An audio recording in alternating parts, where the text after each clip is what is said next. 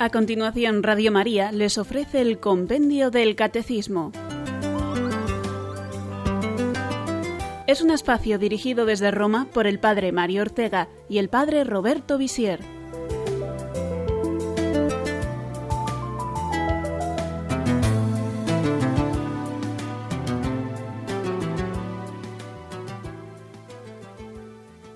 Buenas tardes amigos, de nuevo nos damos cita en las ondas de Radio María para aprender más del compendio del Catecismo. Os saluda el Padre Mario Ortega. Cuentan de un hombre que había sido marinero toda su vida y que ya anciano estaba próximo a la muerte.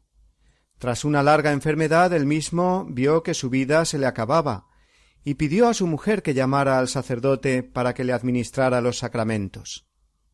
Llegó don José, el párroco, ante el lecho del enfermo y después de confesarle y darle la santa unción, le dio la comunión, el cuerpo de Cristo, Eucaristía, que en ese momento le llamamos viático. El viejo marinero, tras haber comulgado, se sintió muy contento y con gran solemnidad dijo Ahora estoy preparado para el gran viaje hacia la otra orilla. El sacerdote le preguntó por la causa de su serenidad y buen ánimo, y el anciano le contestó con un lenguaje propio de quien toda su vida la había pasado en un barco. Ya no hay que temer, le dijo, porque el capitán de este viejo barco ya está a bordo. Efectivamente, Cristo, capitán de cada alma, a quien acababa de recibir, lo llevaría a buen puerto. Esto era lo que le daba tanta paz.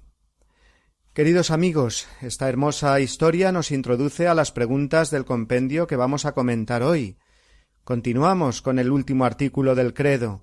Creo en la vida eterna. Y nos toca hablar hoy de ese momento decisivo de nuestra vida que es la muerte. La muerte que los cristianos, como todo ser humano, la percibimos cada día más próxima, pero que no la contemplamos como el final absoluto de nuestro ser, sino como esa puerta que siempre vemos cerrada en el horizonte, pero que un día se nos abrirá, y por ella pasaremos a la eternidad tiempo y eternidad, y en el centro ese momento decisivo de la muerte, que si se llega a él en gracia de Dios, se convertirá en un verdadero nacimiento a la vida eterna. Estas son las tres preguntas del compendio que comentaremos hoy, las correspondientes a los números 206, 207 y 208. ¿Qué significa morir en Cristo Jesús? ¿Qué es la vida eterna? ¿Qué es el juicio particular?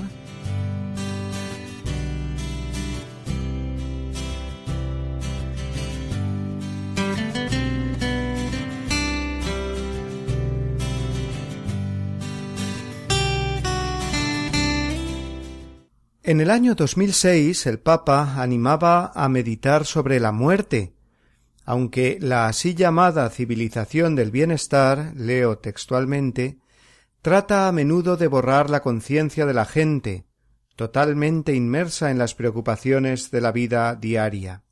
Y en el año 2008 dijo igualmente También hoy es necesario evangelizar sobre la muerte y la vida eterna, realidades particularmente sujetas a creencias supersticiosas y sincretismos, para que la verdad cristiana no corra el riesgo de mezclarse con mitologías de diferentes tipos. Fin de cita. Concretamente los cristianos tenemos la luz de la fe con la que iluminamos el misterio de la muerte, creciendo en nosotros la esperanza en las promesas de Cristo. Debemos pensar ante todo en cómo será nuestra disposición interior de fe en ese momento decisivo en el que tengamos que presentarnos ante Dios.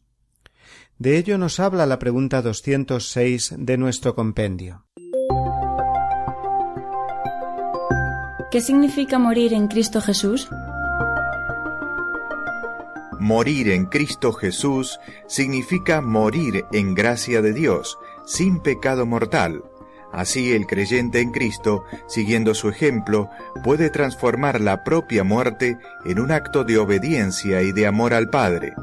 Es cierta esta afirmación. Si hemos muerto con Él, también viviremos con Él.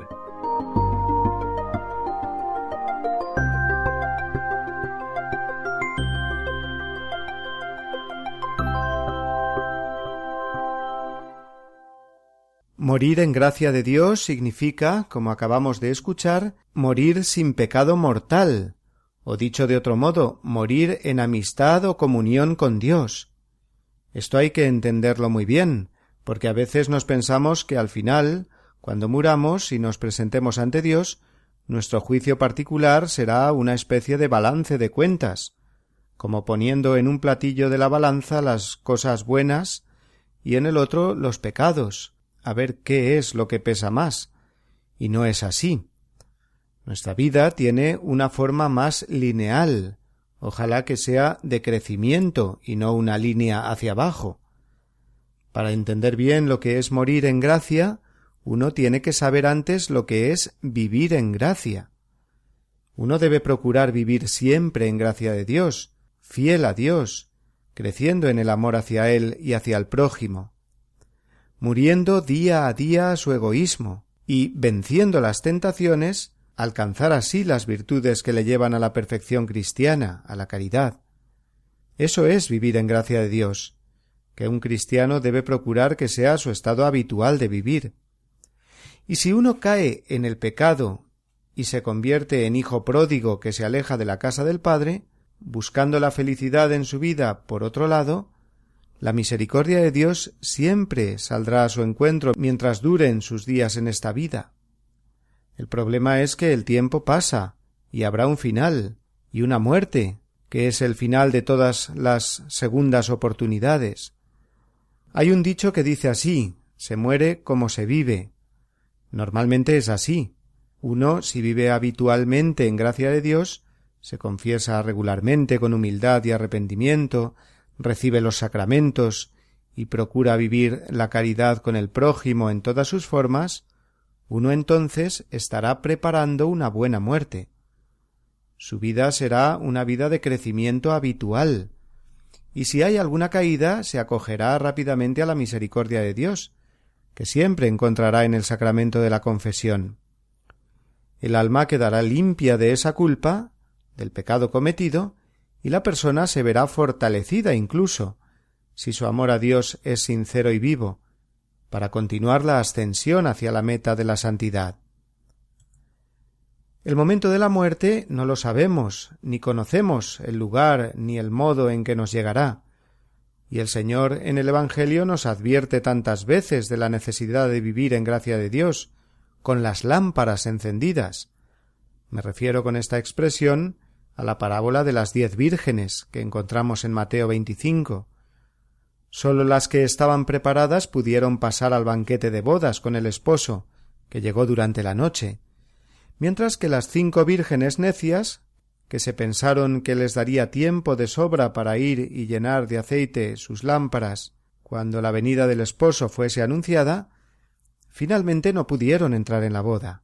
Con aquella tremenda frase del Señor que cuando ellas llamaban a la puerta, él respondió No os conozco. Vivir en gracia para finalmente morir en gracia de Dios y entrar en el cielo exige, pues, no bajar nunca la guardia, no pensar que uno vive de las rentas, o que al final ya se esforzará por ser mejor y arrepentirse, difiriendo de un día para otro una auténtica conversión a Dios. No sabemos cuándo será el final, Así que es de necios hacerse esas cuentas. Es como el equipo de fútbol que va perdiendo cinco a cero y juega tranquilamente pensando que en los últimos quince minutos remontará, contando además con el árbitro, que es muy bueno. Esto no es así. Esto no es para nada un signo de amor, sino todo lo contrario, es una actitud arrogante y totalmente imprudente. Es la actitud de las vírgenes necias, cuyo destino ya sabemos. Luego, morir en gracia de Dios significa morir libre de pecado mortal, librado de él por el perdón recibido. Esta vida es como una carrera. Uno no puede estar seguro del triunfo definitivo hasta que no llega a la línea de meta. Por muy bien que vaya, no puede confiarse. Más aún porque el mismo Señor nos advierte, y es una experiencia común que vemos, por el ejemplo tantas veces en la vida de los santos, que el demonio siempre aprovecha para llevarse con él el alma de la persona que está por morir. En los momentos previos a la muerte, arreciará la batalla entre el bien y el mal en la persona. Es un momento absolutamente decisivo el momento de la muerte, pues se decide ahí nuestro destino eterno. Por eso qué importante es que procuremos prepararnos para ese momento de especial lucha. La mejor preparación, como decíamos, es la de procurar vivir siempre en gracia de Dios, frecuentando los sacramentos, sobre todo la Eucaristía dominical y la confesión frecuente, no de uvas a peras. Si tenemos tanto cuidado porque nuestro cuerpo esté sano, y siempre que tenemos cualquier achaque o sospechamos de cualquier indicio de enfermedad vamos al médico, ¿cómo es que no tenemos ese mismo cuidado con el estado de nuestra alma? Y lo mismo el alma de nuestros seres queridos. ¿Cuántas veces hay un familiar enfermo, anciano, eh, próximo a la muerte, y lo que debe hacer una familia cristiana en esos momentos es llamar al sacerdote, procurar que ese enfermo, que esa persona anciana, ese ser querido, no muera sin los sacramentos. El procurar que esa persona muera en gracia de Dios es lo que además luego a nosotros nos dejará esa tranquilidad y esa paz de pensar que esa persona querida se haya salvado.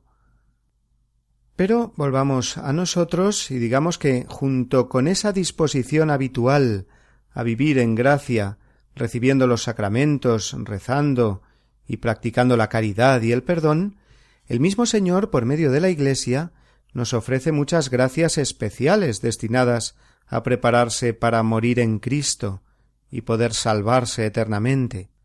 Destacamos en primer lugar la devoción al corazón de Jesús y las promesas que nos reveló por medio de Santa Margarita María de Alacoque. La última de esas promesas dice así a todos los que reciban la comunión los primeros viernes del mes durante nueve meses consecutivos, dice el Señor, yo les prometo la gracia de la penitencia final, y no morirán en mi desgracia, ni sin recibir los sacramentos, y mi corazón será su asilo seguro en aquella hora extrema. No es que uno haga esto y ya está, sino que confiar en Cristo y en su promesa dará las gracias para vivir y morir santamente. Segundo, la devoción a la Santísima Virgen. En cada Ave María le decimos ruega por nosotros ahora y en la hora de nuestra muerte. En la hora de nuestra muerte. Pensemos, por ejemplo, en un niño que le repite constantemente a su madre Cuando esté enfermo y en peligro, por favor, agárrame bien de la mano y permanece aquí conmigo. Una madre que oye eso de su hijo no lo hará. Pues pensemos que mucho más lo cumplirá nuestra Madre María cuando nos encontremos en el trance de la muerte, acudiendo en nuestro auxilio. Por eso es tan eficaz y bueno el rezo del Santo Rosario, porque repetimos una y otra vez a María, con un verdadero deseo de hijos, que esté siempre a nuestro lado, ahora y en la hora de nuestra muerte. Y en tercer lugar, ¿cómo vamos a olvidarnos de San José, que es el patrón de la buena muerte, ya que él murió con Jesús y con María a su lado. Es muy bueno encomendar diariamente a San José a todos los agonizantes y a las personas que morirán ese día, tantas de ellas sin recibir los sacramentos o de manera repentina. Pero vamos a hacer aquí a continuación una pausa y escuchemos unos minutos de música antes de continuar.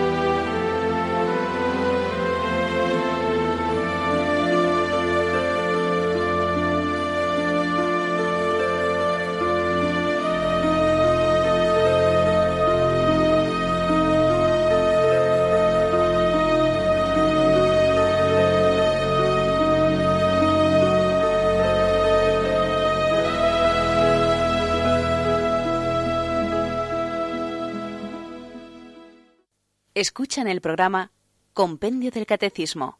Si al principio del credo, hablando de la creación del hombre, decíamos que éste había sido hecho a imagen y semejanza de su Creador, y que por tanto llevaba en sí mismo ansia de eternidad, ahora al final del credo proclamamos esa verdad de fe que responde a esa necesidad intrínseca del corazón humano.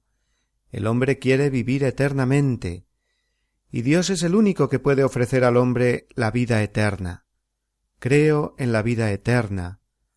Hablemos de esto a partir de la respuesta número 207 del compendio. ¿Qué es la vida eterna? La vida eterna es la que comienza inmediatamente después de la muerte. Esta vida no tendrá fin, será precedida para cada uno por un juicio particular por parte de Cristo, juez de vivos y muertos, y será ratificada en el juicio final.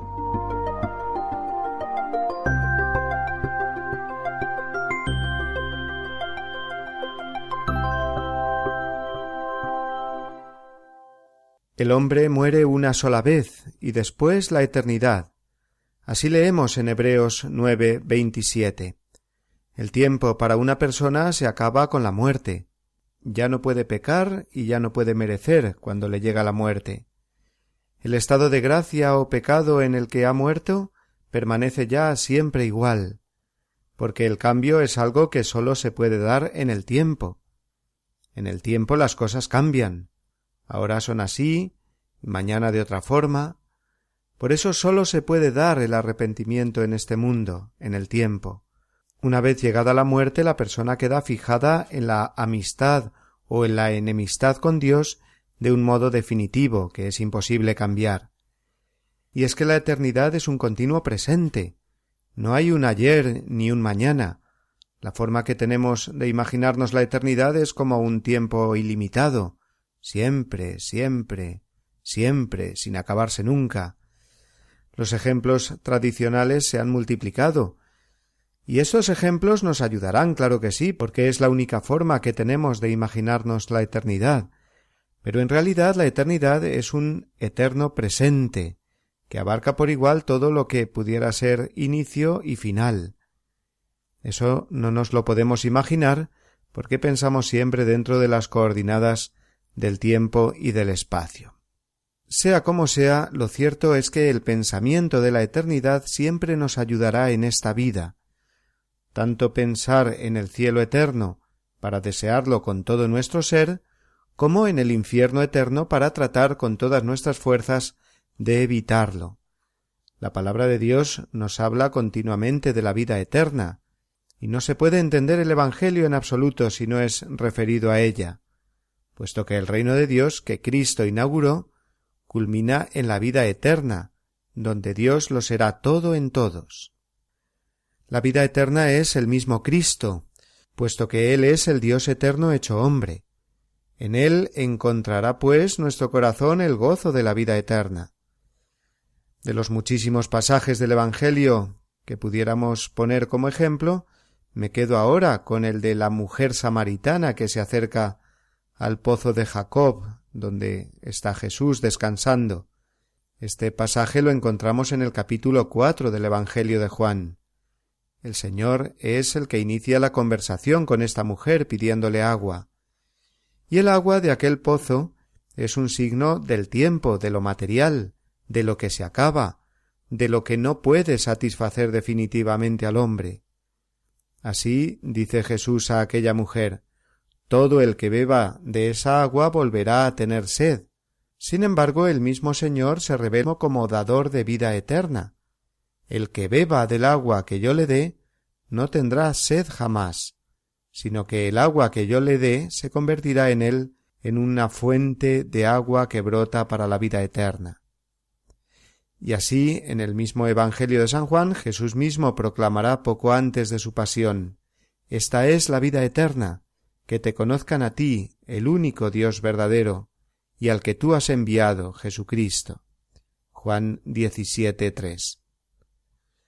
El alma cristiana, alimentándose de Cristo, sobre todo a través de la Eucaristía, está pregustando ya la vida eterna en este mundo, de modo que llegado el momento de la muerte pueda gozar ya definitivamente y en plenitud de lo que ya tenía en este mundo.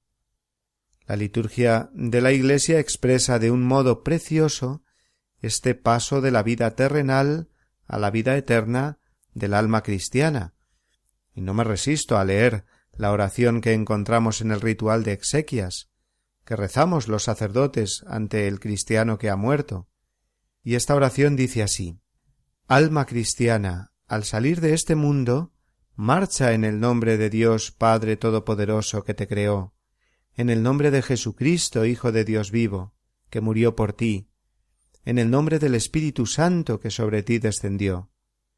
Entra en el lugar de la paz, y que tu morada esté junto a Dios en Sión, la ciudad santa, con Santa María Virgen, Madre de Dios, con San José y todos los ángeles y santos.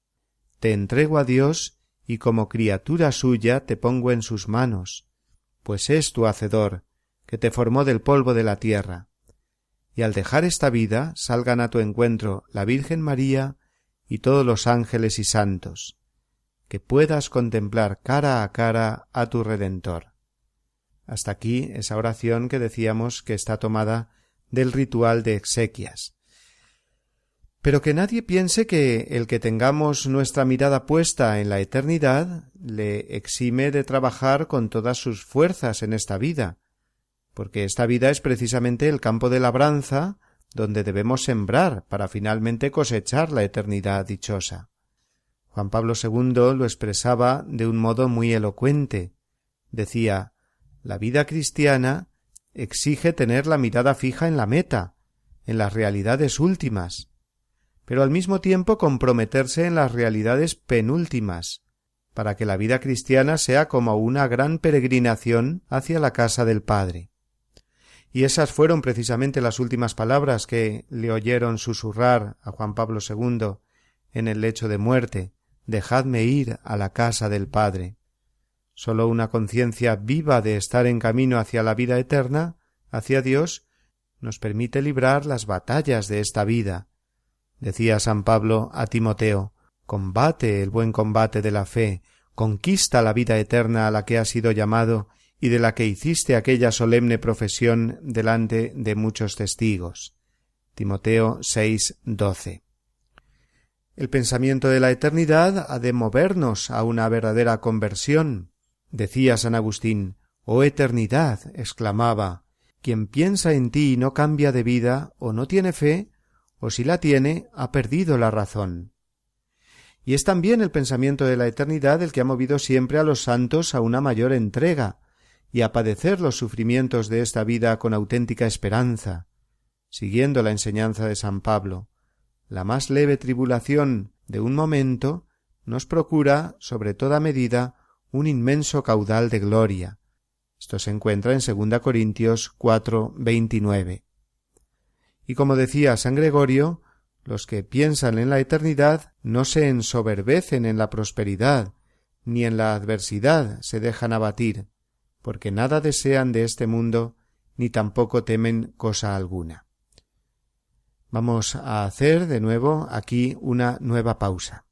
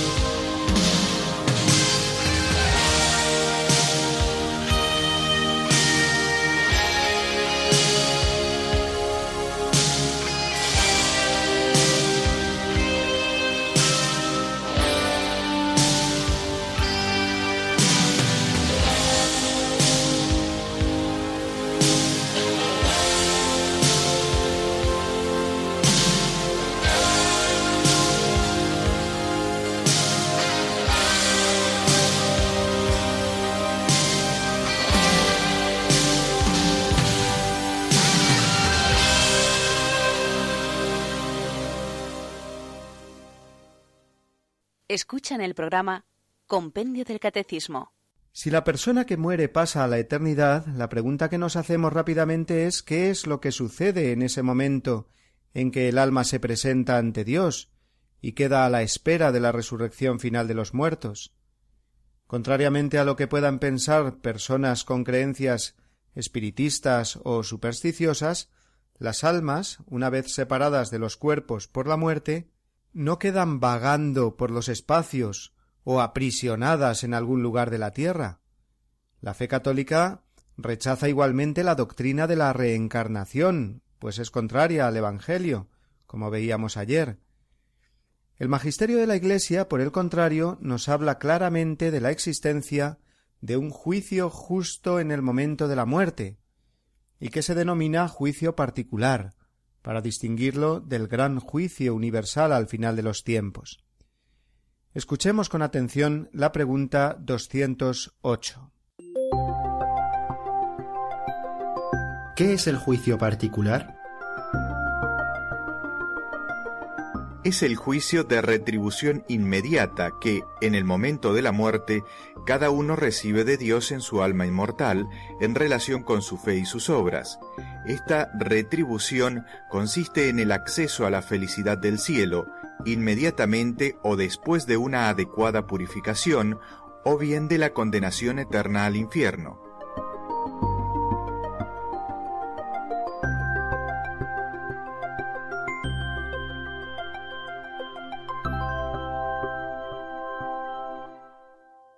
hay una retribución inmediata que se produce en el momento de la muerte. La doctrina de la Iglesia, como acabamos de escuchar, es muy clara. Hay un juicio particular del alma con Dios, donde queda ya claro el destino eterno de la persona. El cielo, inmediato o tras la purificación del purgatorio, o la condenación eterna en el infierno. Esta es la enseñanza de la Iglesia, así de clara, porque se basa en la escritura misma y en la tradición de la Iglesia.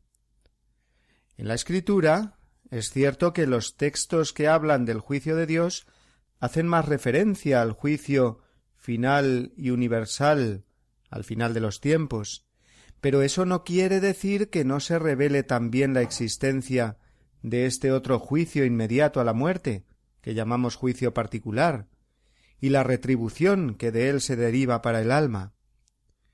En primer lugar, tenemos la parábola del pobre Lázaro y el rico Epulón como un ejemplo. En Lucas 16, 19 nos habla de un destino eterno ya de sus almas previo al juicio final.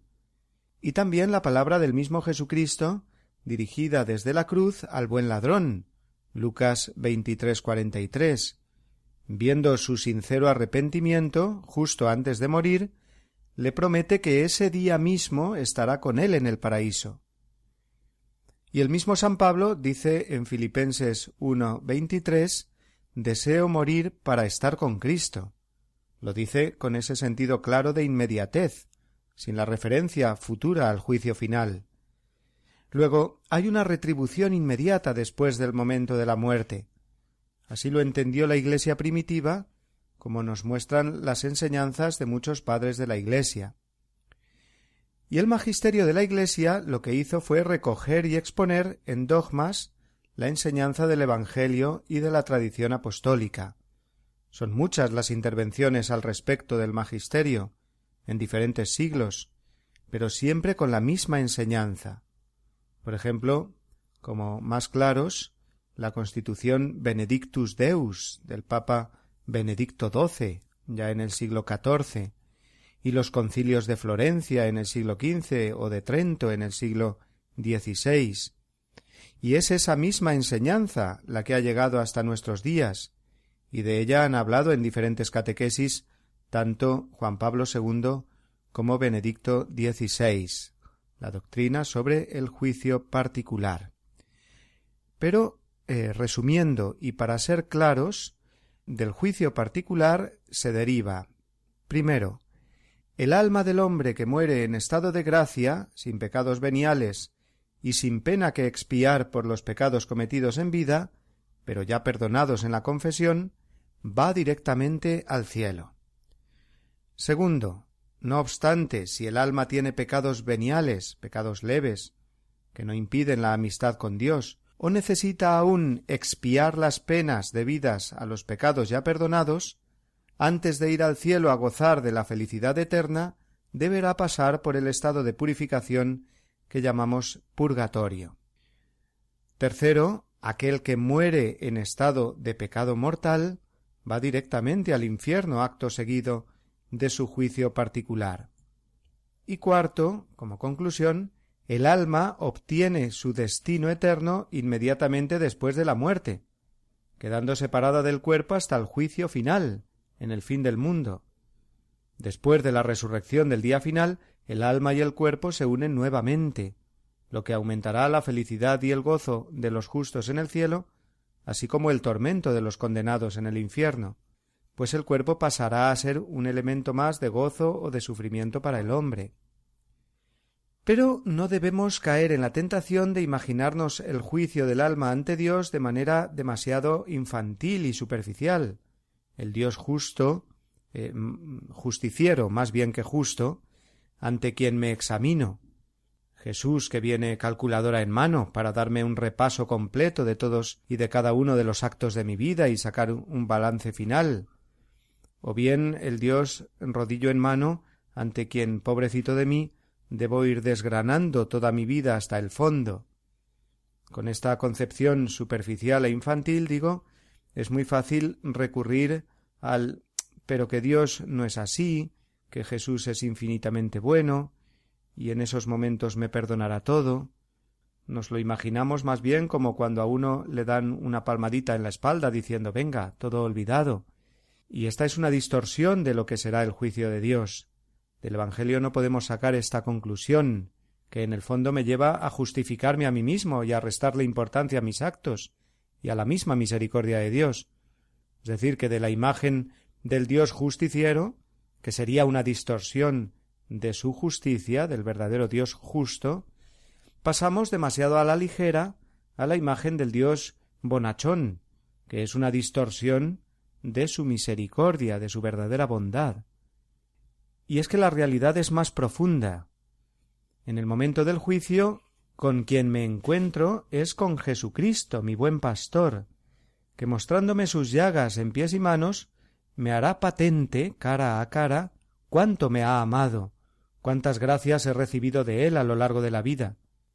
Podré ver con toda claridad, cara a cara, digo, su infinita bondad, y entonces me miraré yo, y descubriré cuánto he correspondido o no a lo largo de mi vida a esa santidad infinita. Ese será mi juicio. Vemos que esto es mucho más profundo.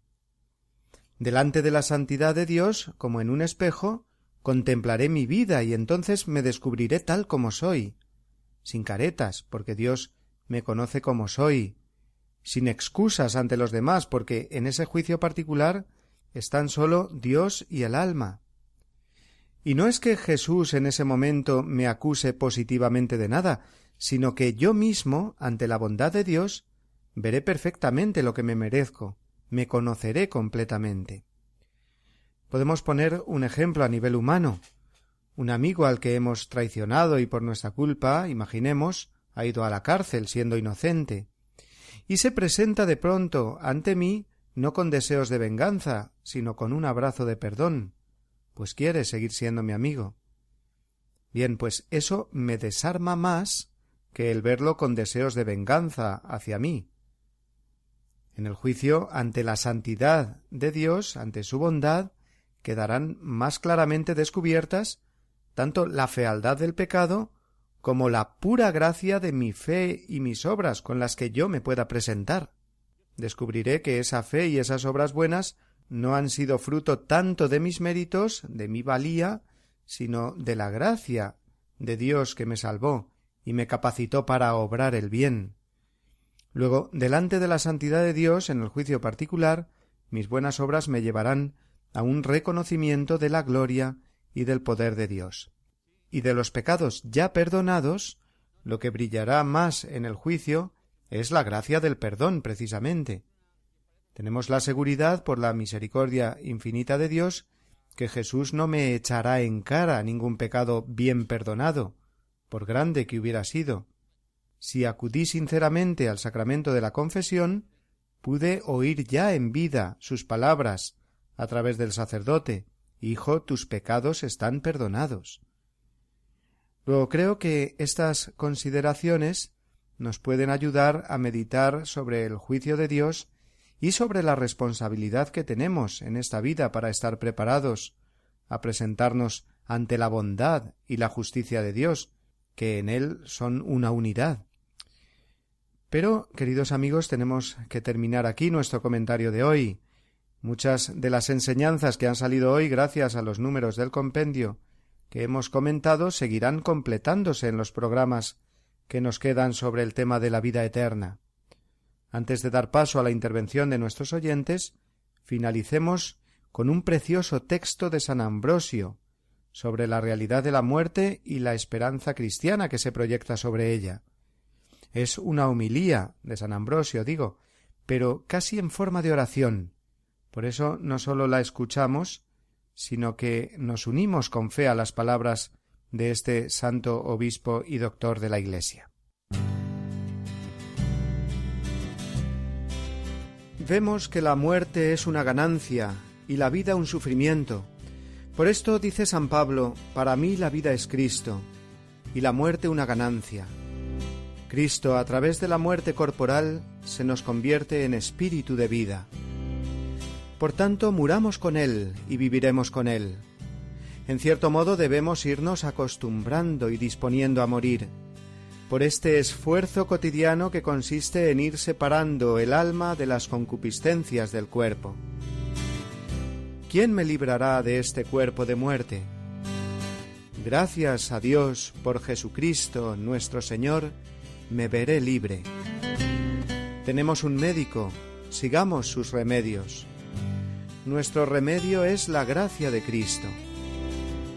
Cristo hubiese podido evitar la muerte si así lo hubiese querido, mas no la rehuyó como algo inútil, sino que la consideró como el mejor modo de salvarnos. Y así su muerte es la vida de todos. Hemos recibido el signo sacramental de su muerte, anunciamos y proclamamos su muerte siempre que nos reunimos para ofrecer la Eucaristía. Su muerte es una victoria, su muerte es sacramento, su muerte es la máxima solemnidad anual que celebra el mundo. Por esto no debemos deplorar la muerte, ya que es causa de salvación para todos. No debemos rehuirla, puesto que el Hijo de Dios no la rehuyó ni tuvo en menos el sufrirla. Nuestro espíritu aspira a abandonar las sinuosidades de esta vida y los enredos del cuerpo terrenal, y llegar a aquella asamblea celestial a la que sólo llegan los santos, para cantar a Dios aquella alabanza que, como nos dice la Escritura, le cantan al son de la cítara. Grandes y maravillosas son tus obras, Señor, Dios omnipotente, justos y verdaderos tus caminos, oh Rey de los siglos. A ti acude todo mortal, libre ya de las ataduras de este mundo y unida al Espíritu. Este deseo expresaba con especial vehemencia el salmista cuando decía Una cosa pido al Señor, eso buscaré, habitar en la casa del Señor por los días de mi vida, y gozar de la dulzura del Señor.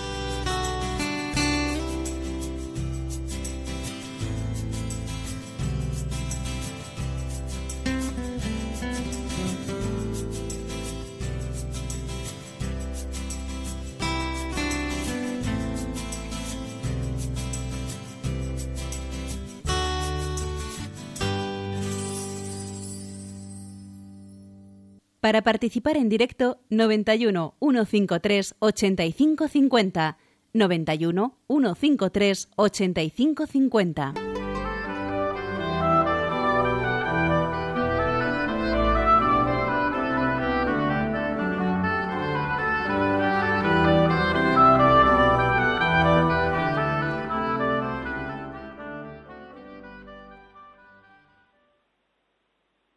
Muy bien, pues tenemos nuestra primera llamada de hoy y nos llama Luis desde Almería. Buenas tardes, Luis.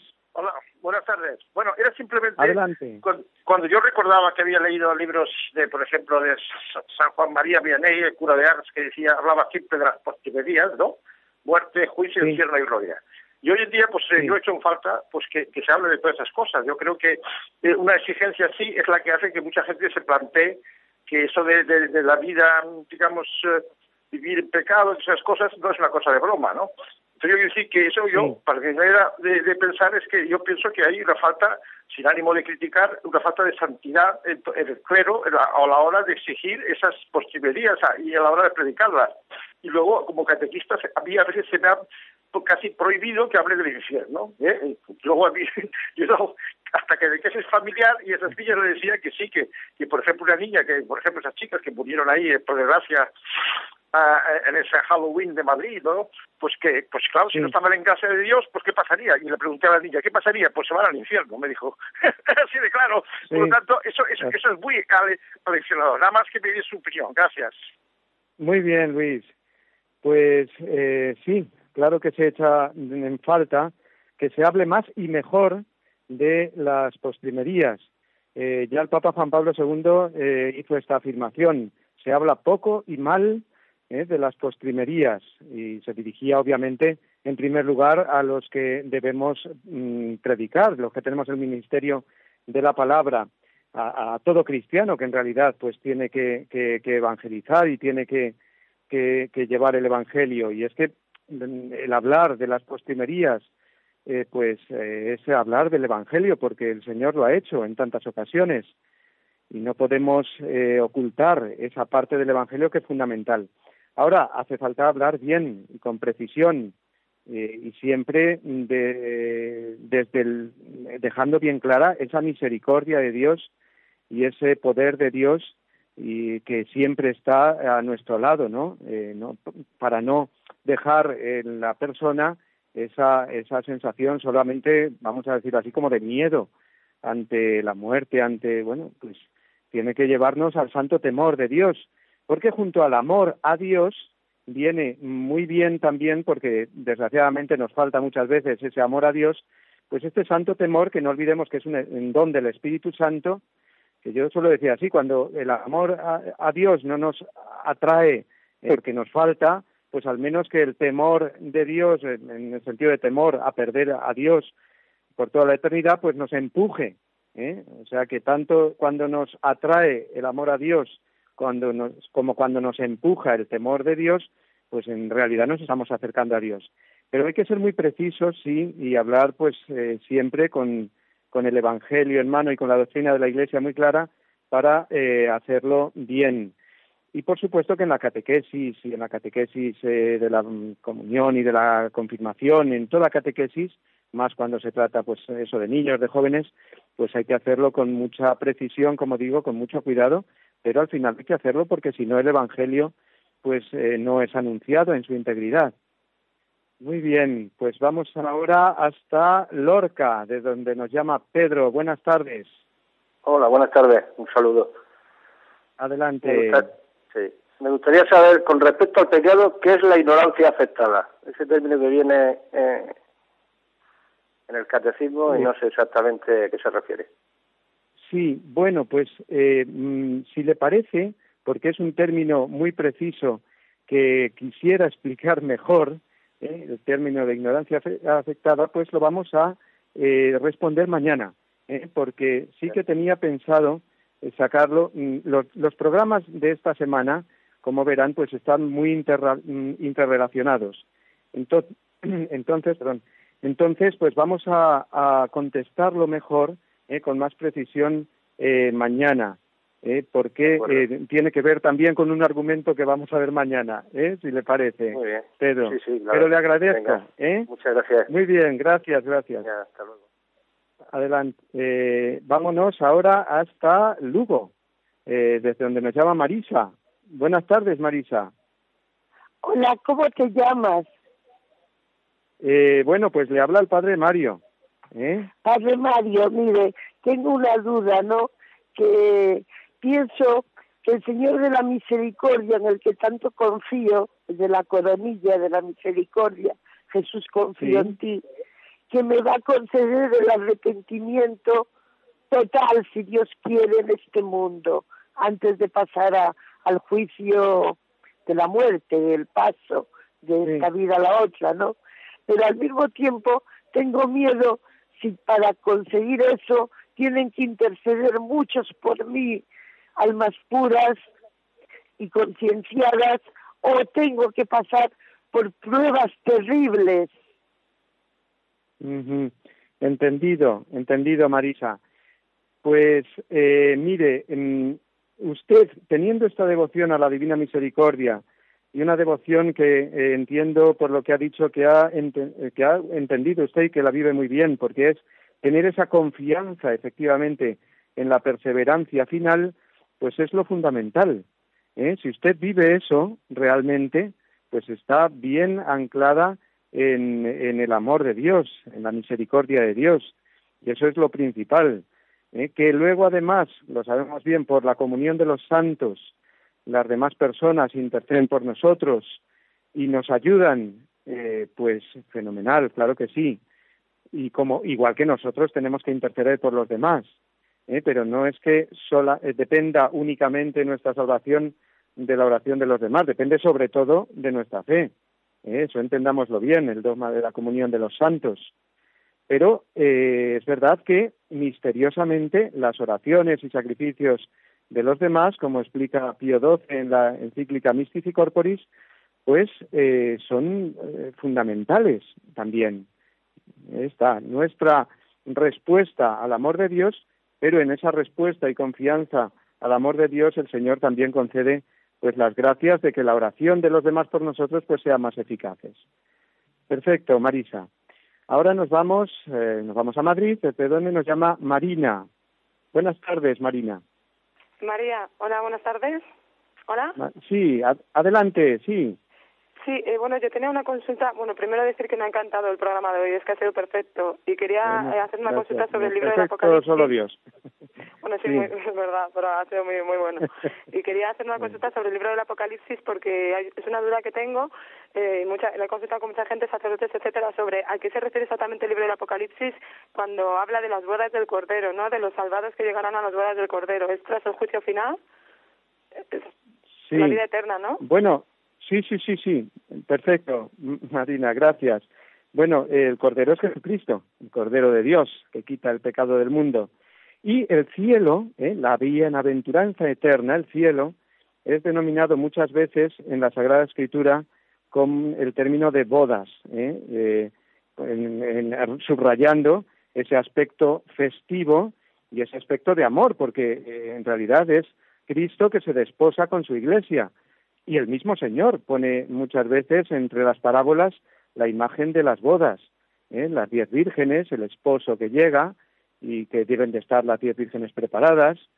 Eh, bueno, eh, también en el fondo está ese primer milagro del Señor en las bodas de Caná, es decir, que ese aspecto, por un lado, de, de amor de Dios hacia la humanidad, de Cristo que se entrega por la humanidad y la redime, es presentado con, con esa imagen del amor humano que son las bodas, ¿no? Luego, eh, las bodas del Cordero significa pues ese reino de Dios que en plenitud, que será al final de los tiempos, y por lo tanto es una expresión referida al cielo, a la bienaventuranza eterna. Nos vamos de nuevo a Galicia, desde donde nos llama ahora María. Buenas tardes, María. Buenas tardes, padre. Eh, Adelante. Quiero darle las gracias por su programa, muy bueno. Y referente a lo de hoy, eh, a mí me entristece mucho ver que en los funerales eh, se celebran sin el difunto, con lo cual no se inciensa el féretro, ni se bendice con agua bendita a la hora de la despedida. Y eso la verdad es que es muy, muy triste. Usted se lo mencionó ayer justamente, esas dos cosas que habría que hacer pero la mayoría de, de los casos ahora pues pasan por el tanatorio donde los envuelve una frialdad que es increíble y donde solamente se oye un ruido enorme y es verdaderamente triste. cuando en realidad no tendría que ser así. Además también antes se velaba el cuerpo justamente y ahora no se vela. Antes se quedaban normalmente en las casas, pues se, velaba el cuerpo y se con la oración y se despedía uno de ellos. Entendido, María. Eh, tiene usted toda la razón que mm, con el avance, digamos, no solamente de la técnica, sino en la sociedad misma, pues junto con ese proceso de secularización que muchas veces acompaña, bueno, que siempre acompaña ¿eh? a, nuestra vida, pues eh, a nuestra vida moderna, quiero decir, eh, se da también esa, esas circunstancias, ¿no? De, en, grandes ciudades sobre todo, donde se hace realmente difícil, a lo mejor, pues, estar trasladando el difunto a la iglesia, eh, llevarlo después al cementerio, para que en la iglesia, como usted ha dicho, pues reciba esas eh, honras fúnebres y, esa, y esos signos litúrgicos que manifiestan la, la, el aspecto eh, sagrado del cuerpo, de un cuerpo que resucitará al final, ¿no? Entonces todo se va eh, haciendo como más frío, pero bueno, dentro de, de, que, de esas cosas que son así, digo, sobre todo en las grandes ciudades, en los pueblos, eh, gracias a Dios, pues todavía se mantiene esa, esa costumbre y puede ser el, poder llevar, es posible, el poder llevar el cuerpo del difunto a la iglesia y celebrar allí la misa exequial.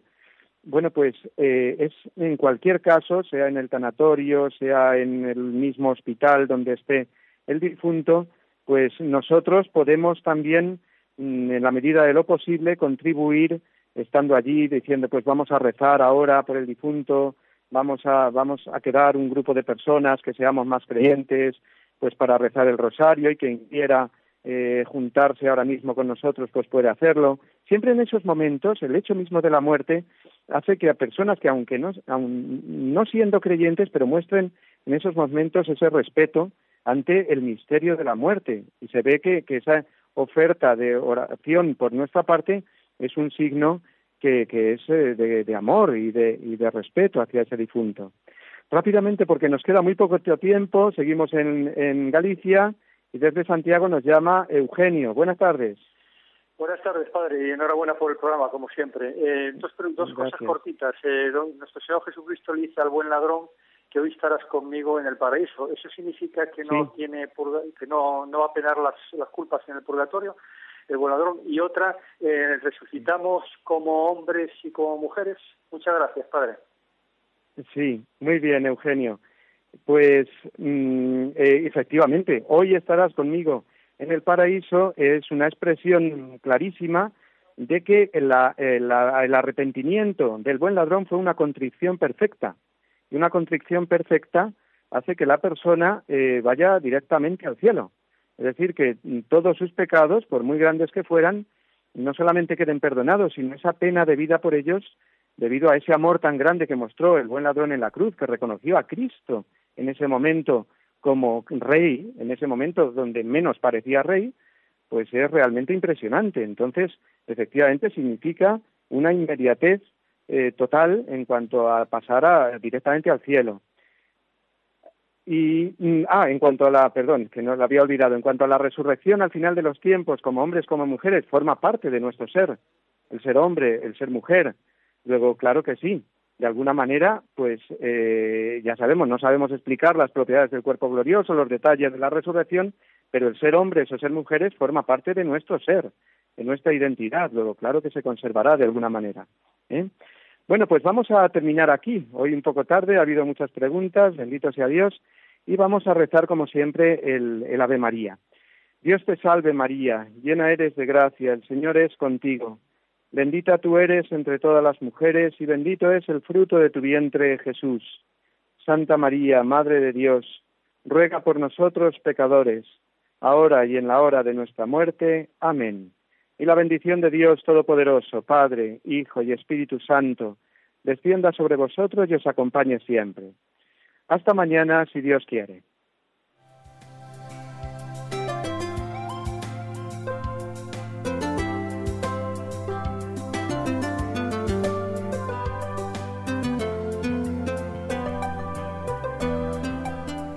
así concluye en Radio María el Compendio del Catecismo.